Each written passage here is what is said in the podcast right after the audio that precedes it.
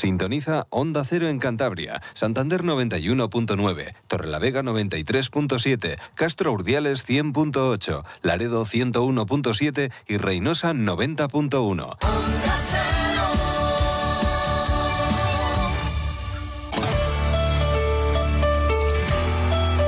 Cantabria en la Onda.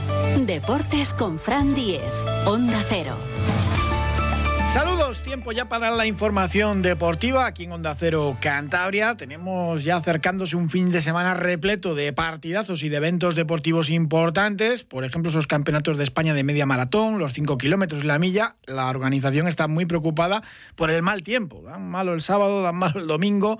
Más que la lluvia, les preocupa el viento. Muchos atletas del máximo nivel internacionales venían a la capital cántabra a hacer marcas de cara al Mundial. Y claro, el viento influye muchísimo. Esperemos que le respete la medida de lo posible. Tenemos también que hablar del Mundial de Rallys. Vuelve Dani Sordo, ha marcado esta mañana el cuarto mejor crono en el shakedown, el tramo de entrenamiento, en el Rally de Portugal. Una prueba que se le da muy bien y que conoce al dedillo el piloto de Puente San Miguel.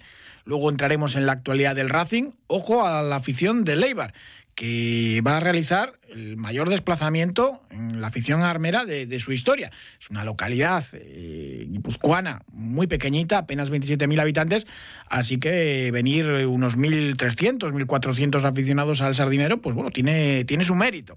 Las 1.200 entradas que envió el Racing a Ipurúa se agotaron con colas además, 14 autobuses han llenado porque les costaba la entrada 20 euros y el autobús 10 eh, euros. Ahí luego vendrá gente también en otras eh, zonas, en otras localidades de los campos del pueblo Sardinero. Así que habrá buen ambiente para el partido del domingo. Y sobre todo el sábado, seis y media, en el pabellón exterior de la Albericia, partidazo de balonmano, el derby cántabro en la Liga Sobal. Tenemos muchísimas ganas. Además, llega el enfrentamiento, llega caliente después de la Copa del Rey con el Sinfín jugándose la permanencia y con el Vasco apurando también sus opciones de clasificarse para Europa en lo que es la mejor temporada de, su historia. Saludamos ya a Alonso Moreno, que es un jugador del Vasco Torrelavega, lateral eh, de Fuengirola, pero que lleva ya unos cuantos años en Torrelavega. Creo que son ya cuatro temporadas en el conjunto naranja. Alonso, ¿qué tal? Buenas tardes. Muy buenas tardes, sí señor, cuatro, cuatro temporadas, Bueno, ya no te asusta la lluvia del norte ni nada, ¿no? Nada, ya estoy, ya soy más que hecho, Ya, cuando, de hecho, cuando bajo la extraño. normal, normal. Ahora, ahora casi eh, estamos todos deseando que llueva un poquito para, para que el campo esté, esté verde y que no haya estos problemas que estamos padeciendo de sequía tremendo. Bueno, ¿cómo llegáis al, al derby? Con muchas ganas, ¿no? Encima, parece que se ha calentado. Los seguidores que más animaban al Atlético Recoletas de Valladolid de la Copa del Rey eh, en contra del Sinfín eran los vuestros, los, los naranjas. Está el derby, llega calentito. Sí, sí, sí, la verdad es que sí. Bueno, y eso de nuestra afición es un poco una respuesta a cómo se portó la, la afición contraria contra nosotros en el partido del Barça, animándole, que bueno, y, a los cánticos aquellos de adiós Torrelavega, adiós. Pero bueno, eso son cosas de, que quedan entre aficiones, nosotros estamos centrados en lo que pasa en el 40 por 20 y, y la verdad que sí, con muchas ganas preparando el partido y, y bueno, deseando vivir otro derby. La verdad que, que son partidos muy chulos y a, todos los que llegan nuevos siempre se lo, se lo comentamos, que es, una, que es una semana especial, que se empieza a vivir además desde el lunes, cuando ya la, la propia ciudad de Torrelavega pues te vas cruzando con la gente, oye, esta eh, esta gente de... Hmm. Así que, así que bueno, con, con, muchas ganas. Es un ambientazo y es verdad que dentro del mundo del deporte, pues también estos piques entre gradas, pues son, también habituales. Yo mientras no se futbolicen demasiado y no se caigan el insulto, perfecto, porque forma parte del juego y del deporte. A ver cómo lo ve una leyenda de este balón, de este deporte y del balonmano, José Manuel Herrerolón. ¿Qué tal? Buenas tardes. Hola, buenas tardes. Bueno, ganas de, de derby, de ese son partidos muy, muy especiales y la verdad que además llega, llega caliente el, partido con mucho en juego y muchas ganas por parte de los dos equipos. Sí, bueno, para nosotros eh, bastante más, ¿no? Pues está claro que tienen un partido que es pues, bueno, bonito siempre de ganar, pero bueno, nosotros no estamos jugando el descenso, necesitamos por lo menos ganar un partido de estos tres que nos quedan y bueno, pues, pues cuanto antes le ganemos, mejor, ¿no? Mm. Alonso, vosotros es verdad que quizás sobre el papel parece como que os jugáis menos, pero bueno, tenéis todavía esas opciones también de clasificaros para Europa, ¿no? Sí, al final el campeonato de Copa de Logroño, pues lo saca de, de, la ecuación de la clasificación para, para Europa y, sí, la verdad que, que, hombre, si bien es cierto como, como dice Lon, que en cuanto a, a presión o a necesidad, más que presión, de, esos puntos. Ellos quizás están más necesitados, pero que bueno, que nosotros tenemos tenemos ganas de llevárnoslo más que nada para continuar haciendo una, una, buena temporada como la que estamos haciendo este año. Hombre, el calendario del Vasco no ayuda, pero luego tenéis además Granollers y Cuenca, Cuenca que es segundo, Granollers tercero y además, pues bueno, uno de los gallitos, aunque séptimo.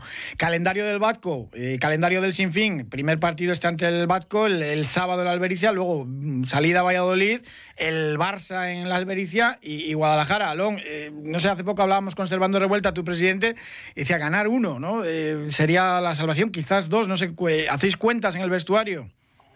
Hombre, miramos sobre todo el siguiente partido, ¿no? Pero está claro que, que si nosotros nos sumamos en los tres partidos que nos quedan, bueno, cuatro con el Barcelona, eh, descendemos seguro, eso lo tenemos claro. Entonces nosotros sabemos que tenemos que sumar por lo menos en un partido y bueno y confiar en que bueno que se den unos resultados que nos permitan eh, salir de, de la plaza de descenso. Mm, tenéis dos puntos de colchón respecto al Cangas, que ocupa promoción, y cuatro eh, respecto al, descenso. Eh, le voy a preguntar a Alonso Moreno por las virtudes del rival, del Sinfín. Eh, ¿Qué virtudes tiene el equipo santanderino? Muchas, tiene muchas. Tiene una mejora en el juego en esta segunda vuelta impresionante. muchísimas, pero muchísimas. Es que además venimos a hacer entrenamiento de defensa.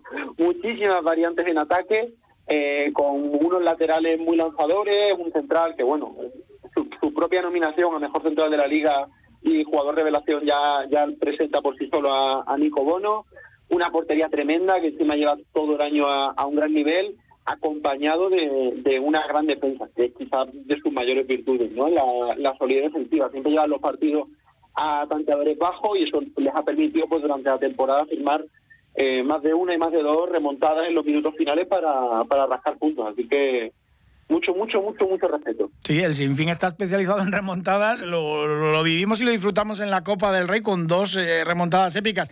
A lo le voy a preguntar también por las virtudes de un Batco que se diferencia bastante en el, en el estilo de juego al, al conjunto santanderino. Sí, la verdad que, que ellos corren mucho y nosotros intentamos que no corran, ¿no? Pero sí, hombre, la verdad que es un equipo ya pues eh, que lleva muchos años con, con, la misma gente y los que se están incorporando pues bueno eh, entran perfectamente en la, en la dinámica y en el modelo de juego y bueno juegan con, con los ojos cerrados, ¿no? Y bueno, es un partido que, bueno, como la clasificación lo demuestra, ellos están haciendo una, una temporada fantástica, les, se ha colocado en esa situación, han tenido incluso bajas de jugadores eh, importantísimos y bueno, eh, claro que las han notado, pero bueno, las, las han suplido con, con, nota. Hablaba Alonso de esa nominación a Nico Bono como mejor central y mejor jugador de mejor jugador revelación de la Soval. El Vasco también tiene dos nominados, Isi Martínez el central y Alex Mozas el, entrenador, Alonso.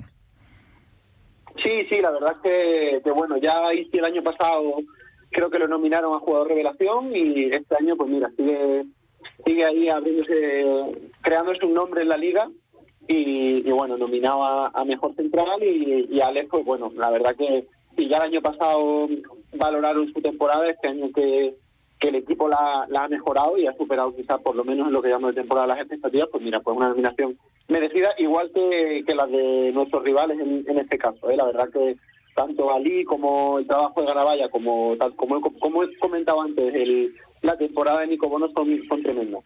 La verdad que Long, no parecéis equipo de que está peleando por la permanencia viendo, viendo el listado de nominados, ¿no? Con Garabaya, con Ali, con, con Bono, llama la atención. Y eso también da una idea de, la tremenda segunda parte de la temporada que estáis realizando. Sí, está claro que nuestra nuestra segunda vuelta ya no es para menos, ¿no? Estamos a, pues, llegamos, llevamos 14 puntos que, que son, pues bueno, eh, una locura para nosotros, ¿no? Y bueno, pues al final se refleja en esas nominaciones que, ha tenido eh, los jugadores del equipo y bueno, eh, por supuesto que son merecidas al igual que, que las de Torrelavega. Alonso, ¿cómo esperas el, el derby? ¿Cómo esperas qué tipo de partido nos vamos a encontrar el sábado en la Albericia? Pues espero que uno igualado, ¿no? Como siempre. Eh, la verdad que esto del deporte, en cuanto a lo que se refiere a derby, no entiende ni de clasificaciones, ni de plantillas, ni de, ni de presupuestos, no entiende nada. Entiende solamente a, a una rivalidad y, suele llevarlo a, partidos muy, muy, muy apretados. Así que esperamos eso, un partido apretado que se decida en los instantes finales por, pequeños detalles y esperamos dar un, buen espectáculo para, para, la afición del balonmano cántabro. Ojalá que sea igualado, porque recuerdo uno en la Albericia que no, no estuvo nada nada igualado y el Vasco pasó por encima al, sinfín. Eh, Long, ¿cómo esperas tú el partido? Pues hombre, nuestro objetivo es como en, en la mayoría de partidos, ¿no? Llegar a los minutos finales con opciones de, de puntuar, que es lo que hemos lo que hemos conseguido en la mayoría de partidos de, de esta segunda vuelta, ¿no? Llegar al final con opciones de, puntuar y bueno, pues en la mayoría de los partidos en esta segunda vuelta pues nos ha salido a favor. Pues es nuestro objetivo, nosotros sabemos que, que no vamos a conseguir ganar un partido de, de Liga Sobal con una diferencia de 6, 7 goles porque porque sabemos nuestras limitaciones, sabemos la manera de jugar, sabemos a lo que a lo que podemos llegar y es llegar a los últimos minutos con el encuentro igualado y ahí pues bueno que, que se decida con por detalles, por cositas de, de, de momentos puntuales que, que, nos permitan pues sumar algún punto. 34-30 ganó el Batco en la primera vuelta, Alonso, pero claro, es que el partido no se va a parecer en nada, ¿no? A, al de hace unos meses. Y ese resultado es un poco engañoso, ¿eh? Eh te pones a ver el partido y, y, es al final cuando conseguimos esa esa renta mmm, quizá llamativa, pero, pero el partido fue muy igualado. De hecho, durante gran parte del, del encuentro ellos fueron por delante. Entonces, eh, ya te digo, yo espero un partido muy, muy igualado, con ambos equipos midiéndose mucho, quizá de, de tanteo bajo. Y, y bueno, intentaremos que no sea así, evidentemente, pero pero tenemos que estar preparados para un escenario así porque es más que probable.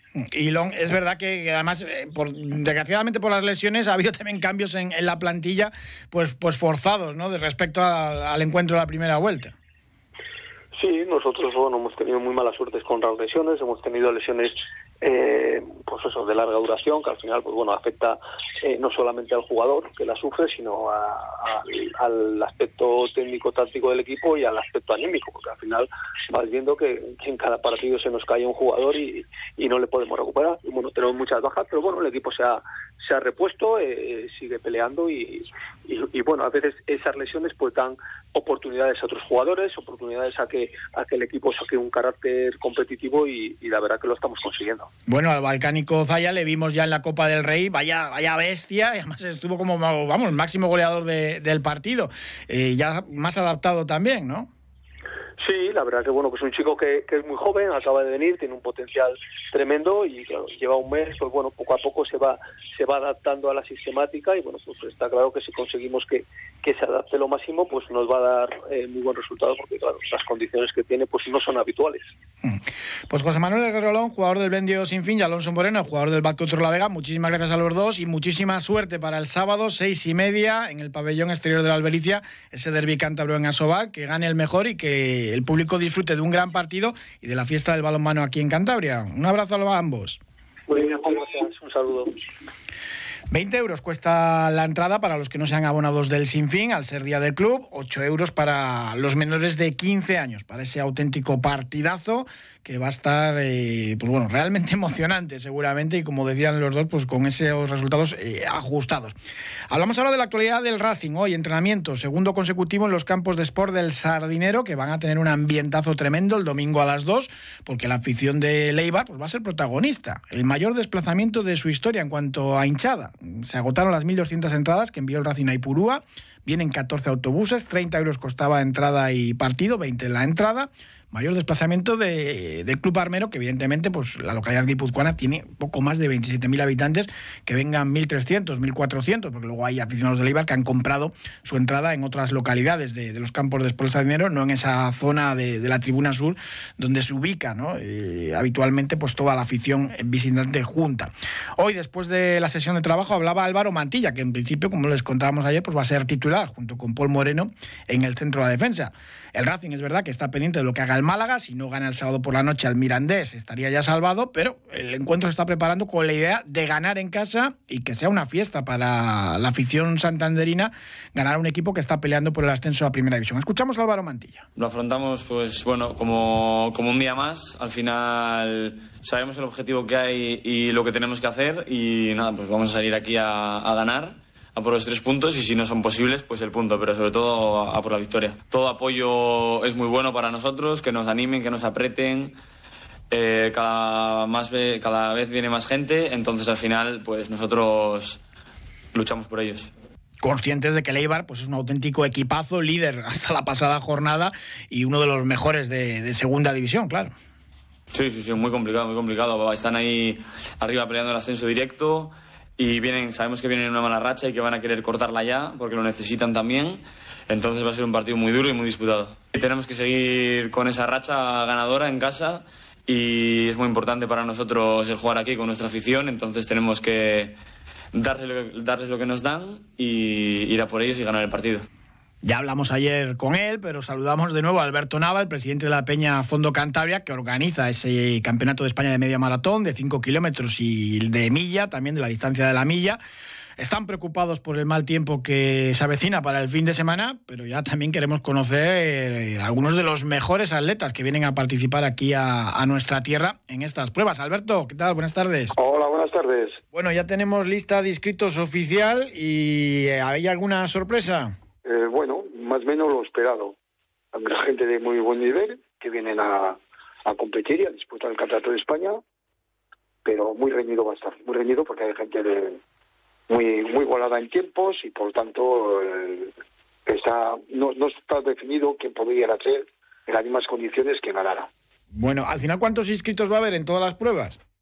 Eh, pues, hombre, pues mira, en la milla calculamos unos 600 inscritos, porque hay de todas categorías.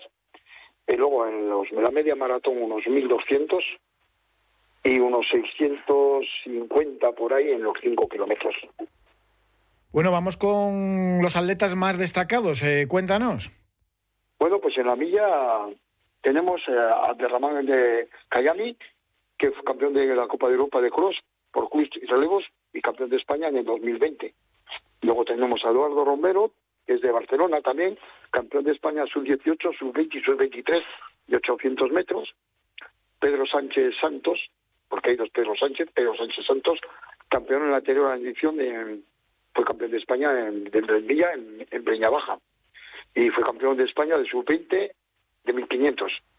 Luego tenemos también a Pedro Sánchez Gómez, eh, se fue también, tiene el récord de Cantabria de, de, maratón con una hora cuatro. En chicas, te, te voy a decir un poco de cada porque si no nos alargaríamos mucho. Tenemos a Marta Pérez, de Adidas, campeona de España de 3000 en pista cubierta. ¿Favoritos para el nacional de los 5 kilómetros? A Usami, un maíz de Nerja, del Cuevas de Nerja, campeón de España en todas las categorías, subida de cross. ¿eh? Jesús Ramos, también campeón de España de 10 kilómetros en el 2022 y 2023. A Sergio Jiménez, es un atleta madrileño internacional, que fue su campeón de, España de 3.000 metros en pista cubierta. Eh, Eduardo Menacho, atleta aragonés de 26 años, fue campeón de Europa sub-23 de 10.000 y campeón de España de, de sub-23 sub-20. Tiene récord de España en esta categoría de media maratón, internacional también. Xavi, Xavier Repadía, campeón del pasado año en, en Paterna, fue y séptimo en el campeonato de España de 10.000. Eh, David Palacio es un atleta de medio fondista también, que está bueno compitiendo ya con la, con la selección española, campeón de España de la milla en ruta en 2014.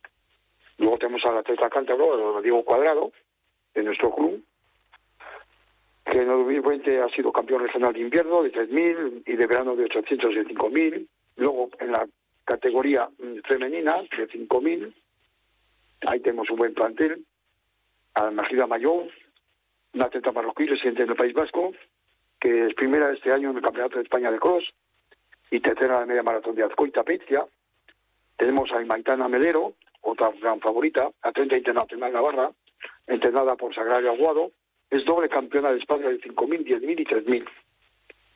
Luego tenemos a Beatriz Álvarez, del Valencia Club Atletismo, una atleta asturiana, campeona de España de 5.000 en 2021. Eh, Alicia Berzosa, séptima del Campeonato de España de 10 kilómetros de ruta y primera en Villanzada de Mena. Y ya nos vamos a marchar un poquitín ya al tema de, de la media maratón, que tenemos al, al keniano, que reside en el Club Atlético Albacete, que es Nehemia Kiyoe, primero en la media maratón de Getafe y segundo en Santa Pola y tercero en Granollers, un atleta destacado, un keniata que ha fincado aquí en España que va a dar mucha guerra. A Pete Kariuki, este es también de Albacete, eh, tiene 28-51 en Huelva y primero eh, en máster de, de 40 en la media de, de Alicante. A Dominique Kikurut, este es el, el, primero en el Montreal José Luis Alós, y a Derramán Alfil y Mohamed Salim son dos atletas también marroquíes, junto con Albeyat Takarev y, y Joe de Vicín, también afincados aquí en España, que son atletas destacados en media maratón. En féminas, creo que tengo por aquí destacadas también, sí, a Michelle Soler, de Manresa, campeona de España de media maratón en 2022 y ganadora de la maratón de Sevilla. ¿eh? Luego tenemos a Fátima Zagra, su campeona de España de media maratón de 2022 y primera española en Valencia.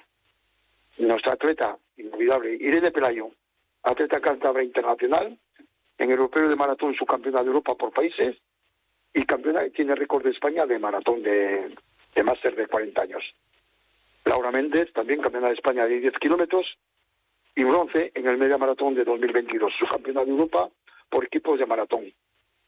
Un nivel tremendo. Un nivel tremendo. Eso sin comentarte, porque sería alargarlo mucho, en las distintas categorías máster de veteranos de, de lo mismo masculino que femeninos que están los mejores.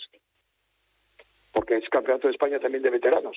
Entonces, eh, según la edad, máster de 35 a 39 o de 40 a 44, 45 a 49, así cada cinco años.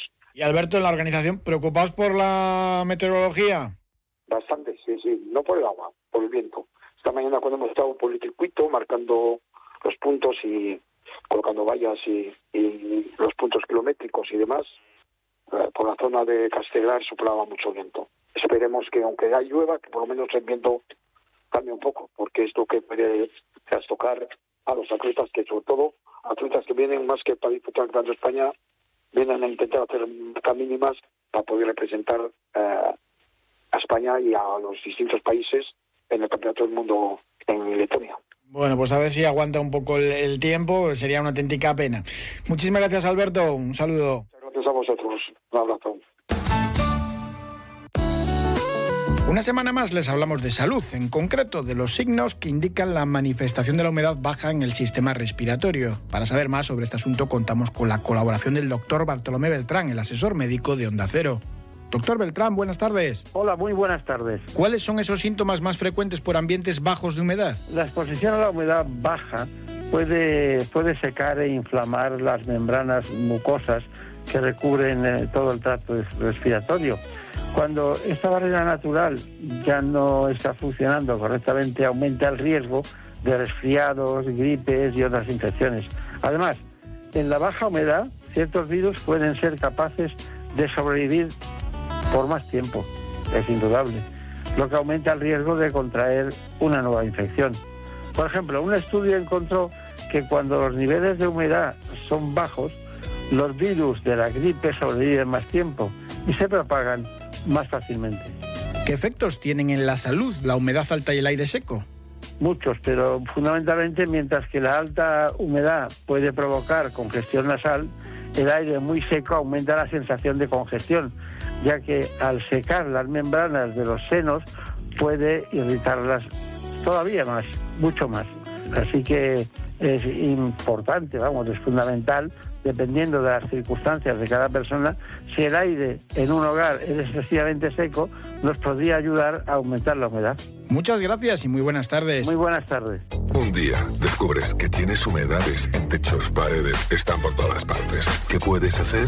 Llama a Murprotec. Llama, llama al 930 1130 o entra en murprotec.es. Si con las humedades te las tienes que ver, ¿qué puedes hacer? Llama a Murprotec. 930 1130. Murprotec. Cuidando tu hogar, cuidamos de ti.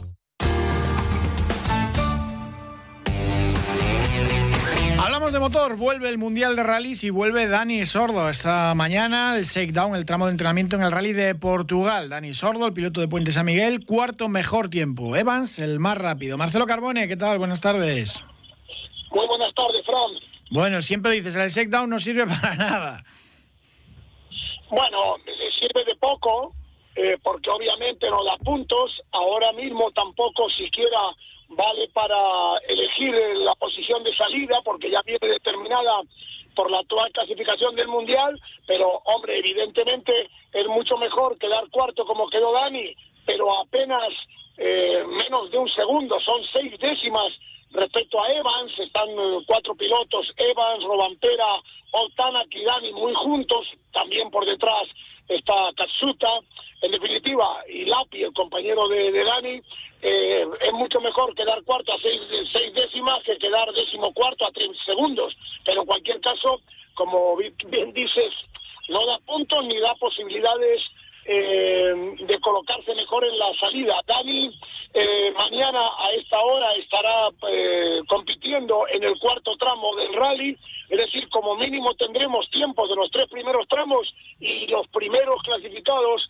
que van a salir seguramente cada dos minutos, y digo seguramente porque ha habido rallies del Mundial en que han salido a tres, incluso a cuatro minutos, pero era cuando había mucho polvo, como ha pasado en Grecia, incluso en Cerdeña, en algún rally de Portugal también, pero como ha estado lloviendo, no va a haber mucho polvo, eh, por lo tanto, espero que salgan cada dos minutos.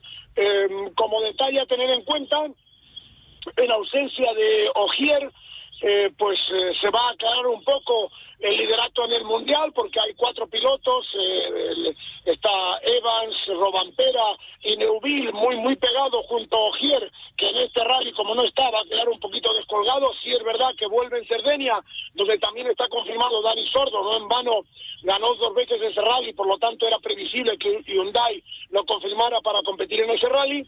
Y si hay algún detalle emotivo eh, de estos que te mm, aprietan el corazón es que Chris Nick, que ya debutó hace una semana en Portugal, heredando el programa deportivo en Portugal eh, del tristemente desaparecido Clyde pues con Chris Mick irá en este rally de copiloto James Fulton, que es el copiloto con el que estaba corriendo Craig y con el que lamentablemente le acompañaba el día de aquel trágico accidente. Por lo tanto, es una gran valentía la suya, una gran princesa de ánimo, pero lógicamente volver a verle en las carreras es una gran noticia, pero a los que nos gustan eh, las carreras, pues evidentemente se nos encoge el corazón por la valentía que ha tenido y la parte emotiva que tiene su participación en el rally. Buenas sensaciones ver a Dani Sordo, pues eso, rodando entre los mejores en el shakedown y conoce muy bien este rally de Portugal y toda esa zona de Fafe, ¿no? Porque el rally de Fafe ha participado también muchas veces. Sí, bueno, ha participado, lo, ha ganado, lo ganó con un R5, con un coche de categoría inferior, pero los tramos son prácticamente los mismos. Eh, la diferencia con el Rally del Mundial, que él conoce todos los tramos, es que es un día más largo y los tramos son un poco más duros, pero en cualquier caso, Dani eh, ha tenido siempre muy buenas actuaciones, ha sido segundo en Portugal, ha sido tercero, ha participado ya más de 10 veces, si bien es verdad que más de la mitad de ellas fueron en el sur cuando el rally se hacía en el Algarve, saliendo eh, a la carretera en la séptima posición con seis, siete coches que le limpien por delante, siempre y cuando no siga diluviando, bueno, está lloviendo, no diluviando, porque si sales en seco, cuanto más atrás salgas, mejor, pero si está muy, muy embarrado, cuanto más salgas atrás, mucho peor.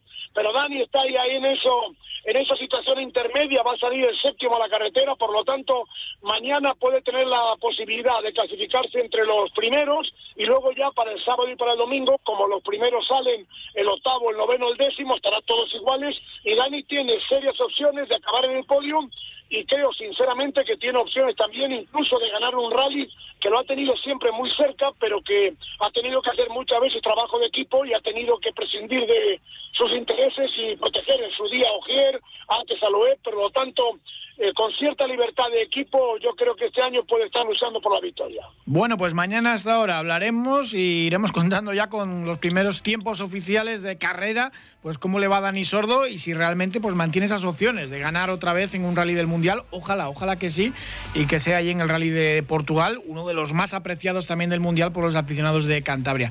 Marcelo Carbone, hasta mañana. Hasta mañana, un abrazo, buenas tardes. Un abrazo para ustedes, gracias por acompañarnos como siempre. El deporte de Cantabria a partir de las dos y media, de lunes a viernes hasta las tres. Les dejamos ahora en buena compañía con el programa de Julio Otero. Un saludo.